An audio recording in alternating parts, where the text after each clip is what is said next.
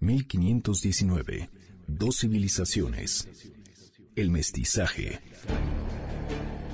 Hace 500 años que Hernán Cortés y Moctezuma se vieron cara a cara por primera vez.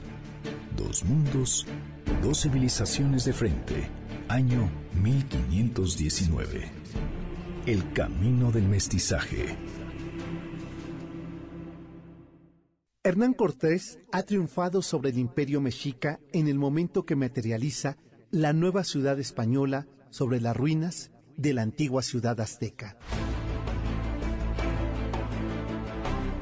En las fuentes documentales aparecen las cartas de Cortés que explican y describen la antigua ciudad mexica sobre la cual edificará su nuevo trazo urbano, la ciudad novohispana. Hernán Cortés dio a conocer el croquis de Tenochtitlan publicado en 1524 y que ofrece una primera fuente cartográfica donde detalla el nuevo destino de la ciudad en ruinas tras su derrocamiento en agosto de 1521. El avance territorial y el dominio definitivo de Tenochtitlan en agosto de 1521 enfrentó a Hernán Cortés a una circunstancia de decisión muy compleja entre quienes vieron la ciudad arrasada que promovían el traslado a otra ciudad como Coyoacán, Texcoco o Cholula, y los otros que defendían la idea de trazar sobre la antigua ciudad mexica la nueva capital novohispana. La antigua ciudad mexica, en los meses posteriores a agosto de 1521, estaba colapsada e inhabitable y por consecuencia imposibilitada para alojar a los vencedores que tuvieron que retirarse a Coyoacán, dejando un grupo al cuidado de la ciudad destruida.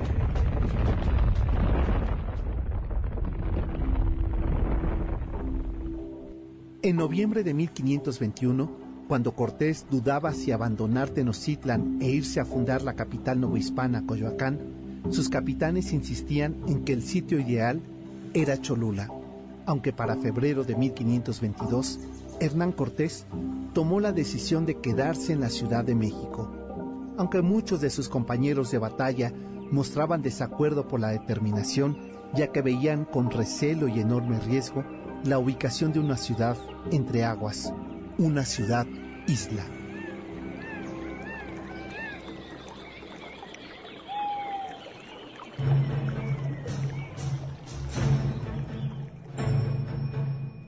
Cortés, junto con el jumetra Alonso García, propusieron trazar la Ciudad de México en la antigua Tenochtitlan, cercando la isla por acequias y canales, dominando las aguas y los caminos.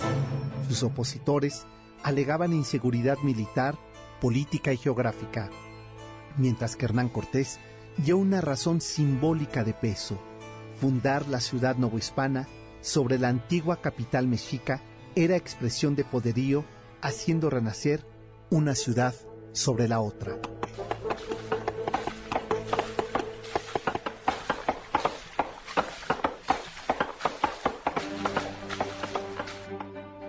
Las razones de Cortés de edificar la nueva ciudad sobre la antigua Tenochtitlan era una enorme y profunda estrategia no solo militar, sino de valor y orden, de honor y símbolo. Los retos geográficos eran enormes una isla con aguas dulces y saladas, una ciudad destruida a la que había que volver a trazar, pero asumiendo el reto, construir una ciudad entre agua con la grandeza y poderío de la antigua ciudad mexica. México novohispano debía expresarse con la mayor grandeza. Ese fue el capricho, ese fue el sueño y el deseo del conquistador. Y así comenzó, en 1522, la construcción de la Ciudad de México. 1519. Dos civilizaciones. El mestizaje.